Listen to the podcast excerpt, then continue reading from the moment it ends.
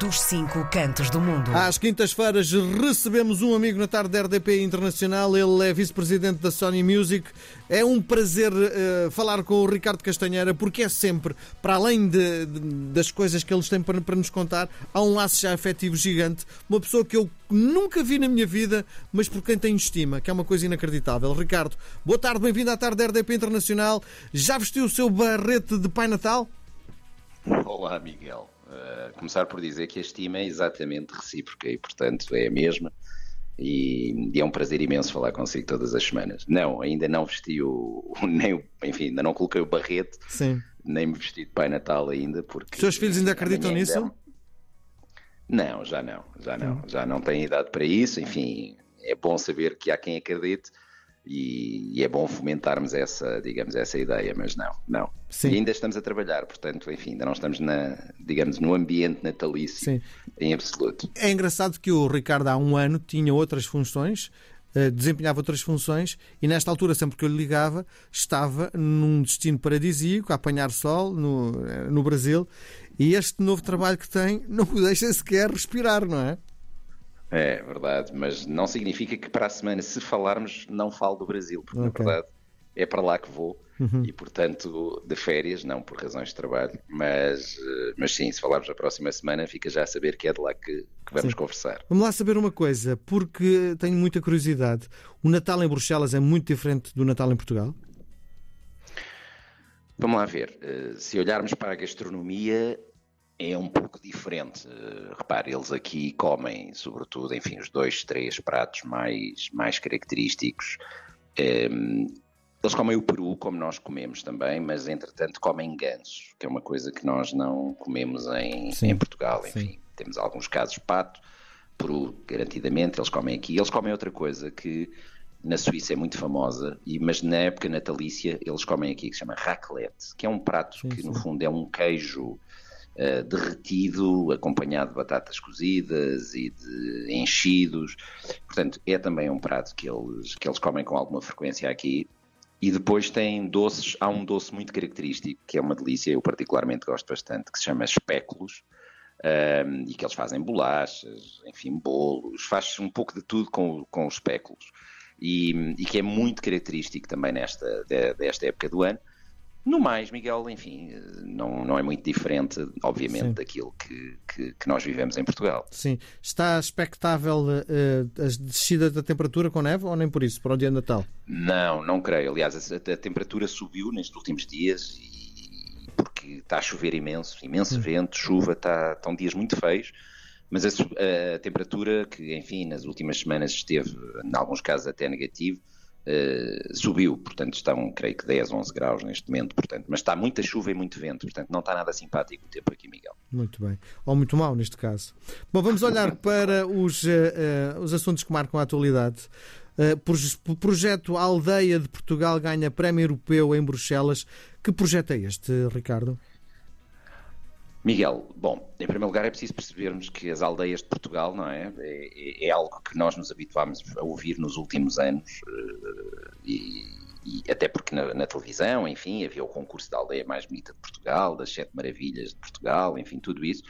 E, e realmente passaram a fazer parte, digamos, da, do, dos roteiros turísticos portugueses. E isso resulta porque há um programa europeu, eh, portanto, financiado com dinheiro comunitário, que se chama LIDER, e este programa, que já existe há muitos, muitos anos, um, considerou que, uh, enfim, nos últimos anos, o projeto das aldeias de Portugal era realmente, em toda a Europa, o melhor projeto. Uh, da forma como uh, aplicaram os recursos na proteção, digamos assim, daquilo que são as coisas mais características do nosso país, a forma como recuperaram e fizeram o próprio património, um, a gastronomia, que é um elemento também associado a estes projetos, a própria dimensão ambiental, portanto, da preservação da paisagem ambiental, um, e tudo isto compõe com o conjunto de, eh, digamos, critérios que estão associados à possibilidade de receber financiamento comunitário através do líder para este projeto em concreto. Sim. E isso foi considerado um exemplo e, portanto, ganhou o prémio, o primeiro prémio europeu. Isto é uma ótima notícia.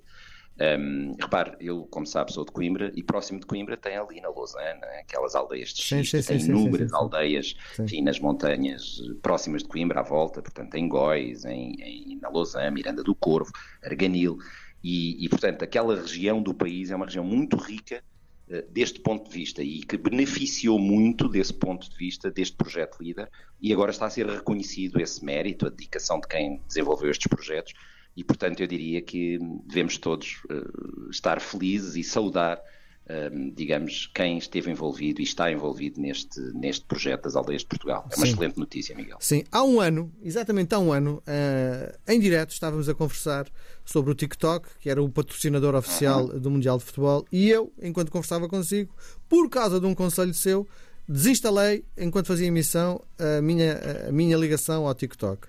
Hoje a notícia é mega processo contra a plataforma X. Estamos seguros a usar o X ou também vou ter que apagar a aplicação durante esta conversa? Miguel, não sei se tem que, a, que a apagar, mas tem que garantidamente passar a prestar muito mais atenção àquilo que está na plataforma X, que era, enfim, na cabeça de muita gente ainda é o Twitter, né? Sim. Pronto. E, e portanto, o, o, que é que acontece? Uh, nós já tínhamos falado e falámos muitas vezes e vamos continuar a falar, isto prova a importância da chamada Lei dos Serviços Digitais, que foi aprovada aqui na União Europeia, e que determina que qualquer plataforma digital que tenha no mínimo 10% da população europeia, ou seja, cerca de 45 milhões de, de, de utilizadores, no mínimo, passa a estar sujeita a determinado tipo de obrigações muito especiais, muito restritivas, de controlo do conteúdo que essas plataformas têm, porque ficou claro, mais do que provado, que existe um conjunto de conteúdos ilegais nestas plataformas, de que conduziram e conduzem à desinformação, que, em alguns casos, implicaram já quase mudanças de governo, eh, alterações eleitorais, e, portanto, que, que, neste caso concreto, a Comissão Europeia veio dizer que o X, portanto, antigo Twitter, em relação à guerra uh, de Israel contra o Hamas, ehm, não cuidou de passar informação correta e, portanto, tem havido um conjunto de uh, conteúdos ilegais, em concreto sobre este tema, e, portanto, levantaram-nos um processo de infração. Esse processo está a decorrer, portanto, não significa que tenha sido já concluído, mas se for concluído, imagine, o Twitter pode, o X pode, inclusive, uh, ou está sujeito a coimas no valor de 6% do seu volume de, de, negócios global. Ou seja, estamos a falar de milhões e milhões e milhões de, de, de euros e, e, portanto, eh, repare, é um sinal muito importante para que uh, as plataformas percebam que, no caso da União Europeia, têm que claramente proteger os direitos fundamentais dos utilizadores, têm que respeitar um conjunto de princípios e de valores que são os nossos, e porque, se não o fizerem, são responsabilizados por conteúdos ilegais e prejudiciais. Respondendo Sim. à sua pergunta, não sei se tem que desinstalar, provavelmente não. Agora tem que ler, reler e prestar muito mais atenção àquilo que aí está, com certeza. Muito bem. Antes da nossa música, só uma tentativa de tentar perceber qual a, eh, a sua posição em relação à, à, notícia que ontem foi dada. O seu clube de coração, e não estou a falar do Porto, estou a falar da Académica, uh, está em vias de insolvência. Uh, como é que vê esta notícia à distância? Não, ontem foi uma boa notícia, Miguel.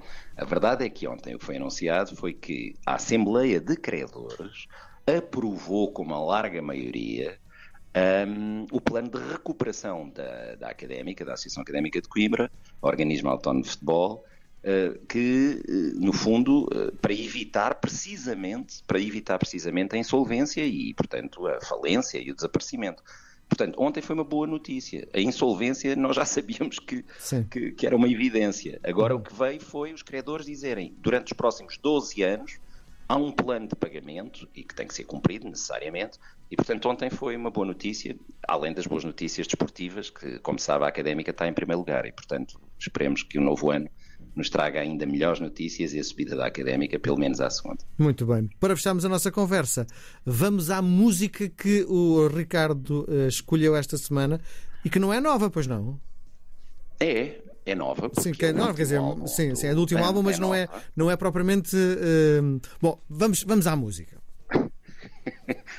é nova no sentido que é o último álbum. Sim, o último álbum, sim, sim, sim. Mas é que eu tocava, eu tocava esta música já há alguns meses, porque isto foi disco RDP okay. Internacional, este, este álbum do Jorge, Jorge Paulo. Paulo. Isso. Precisamente, portanto, e a música chama-se Vida, que é exatamente o mesmo nome do álbum. Este álbum é uma espécie de celebração que o Jorge Palma faz a mais de 50 anos de carreira.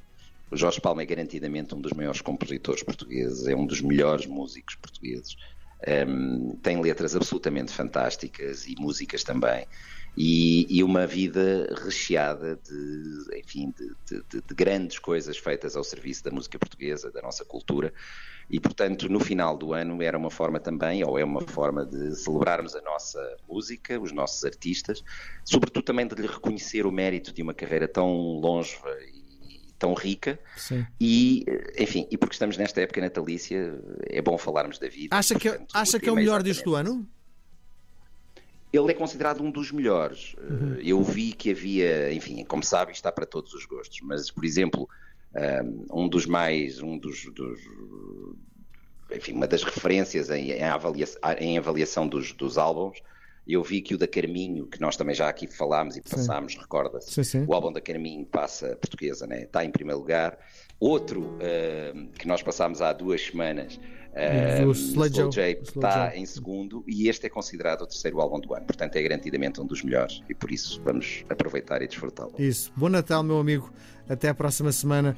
Agora vamos falar do Rio de Janeiro desta vez, não é? Um grande abraço, bom Natal. Um grande Natal para si também. Vamos falar do Brasil, com certeza. Um abraço. Causa de todas as causas princípio de todo princípio, final de todos os finais.